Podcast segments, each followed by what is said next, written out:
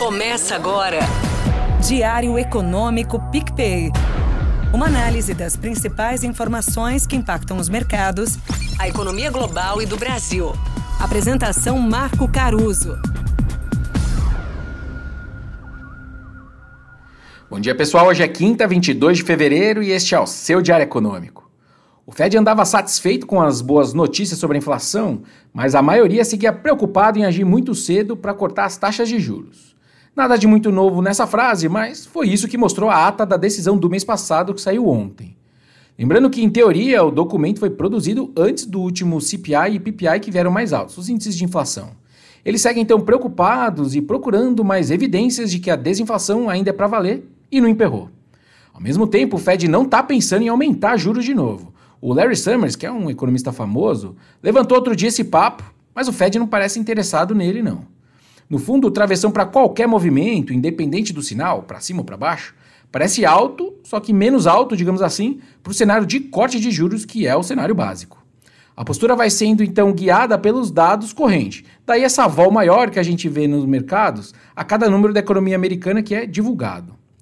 Outro ponto interessante do documento foi o terreno que está sendo preparado para uma discussão sobre a desaceleração no ritmo em que eles reduzem o portfólio de ativos do Fed. É o famigerado aperto quantitativo, ou Quantitative Tightening, ou QT, como preferem a Faria Lima e o Leblon. Grosso modo, para quem não foi apresentado ao QT, o Fed vem reduzindo a quantidade de dinheiro disponível na economia, reduzindo o volume de títulos do governo que ele possui no seu balanço, por exemplo. A data mágica do mercado é que esse começo de encolhimento do QT começaria em julho desse ano. Existe uma incerteza sobre qual nível de liquidez e reservas bancárias o sistema bancário americano precisa para não ficar gerando estresse. Esse volume vem caindo com o QT, obviamente, já que ele está enxugando liquidez, certo? Mas os eventos recentes com bancos regionais dando uma escorregada, digamos assim, sem sempre ser por isso, por conta do QT, mas enfim, sugerem para o Fed que talvez ele tenha que ir ajustando com maior cautela, de olho também na estabilidade financeira, que é um objetivo importante para eles. Agora, outro grande evento foi a divulgação dos números da Nvidia do tri passado, que saiu depois do mercado fechado nosso aqui ontem. A receita e o lucro ficaram acima do esperado pelos analistas de novo, com três dígitos de alta versus o quarto TRI de 2022. O CEO da companhia disse que a inteligência artificial atingiu, palavras dele, ponto crítico, com a demanda aumentando em todo o mundo entre empresas, indústrias e nações. De fato, vai aí então uma estatística para você impressionar sua família no almoço desse domingo. Há dois anos, o setor de energia do SP500, que é a bolsa americana, era cinco vezes maior do que o da Nvidia. Só que agora, a Nvidia é maior do que todas as ações de energia do SP500 somadas. Com a Nvidia então batendo as expectativas em toda e qualquer métrica dos analistas, a bolsa está pronta de novo para subir se ela quiser.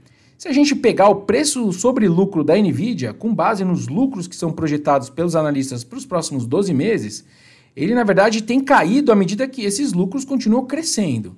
Ou seja, a empresa está ficando mais barata se as estimativas de resultados se mostrarem certas.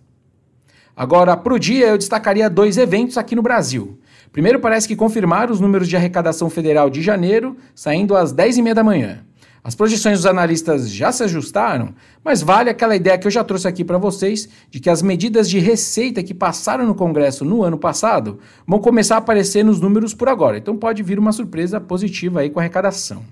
Já à tarde, o STJ julga a legalidade da inclusão de duas tarifas de uso do sistema de distribuição e transmissão de energia elétrica aqui do Brasil, que são a TUSD e a TUST, prazer, na base de cálculo do ICMS.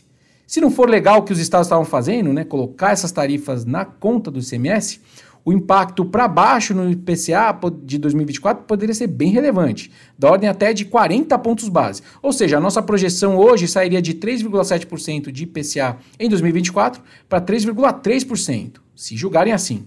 Dizem que, tecnicamente, essa deveria ser a decisão. Mas, politicamente, o desfecho segue incerto porque envolve uma perda de 35 bilhões de reais, mais ou menos, em arrecadação estadual. Hoje está 4 a 3 a favor do contribuinte, ou seja, esse cenário onde o IPCA poderia melhorar, porque você tira a tarifa do ICMS, mas dois ministros ainda precisam se posicionar a respeito e votar. Minha suspeita, baseada em nada, apenas em vozes na minha cabeça, é de que eles podem postergar mais uma vez a decisão com um pedido de vistas, por exemplo. Vamos ver. Bom dia, bons negócios e sorte sempre. Você ouviu? Diário Econômico PicPay. Uma análise das principais informações que impactam os mercados, a economia global e do Brasil. De segunda a sexta, às seis da manhã, no Spotify e YouTube.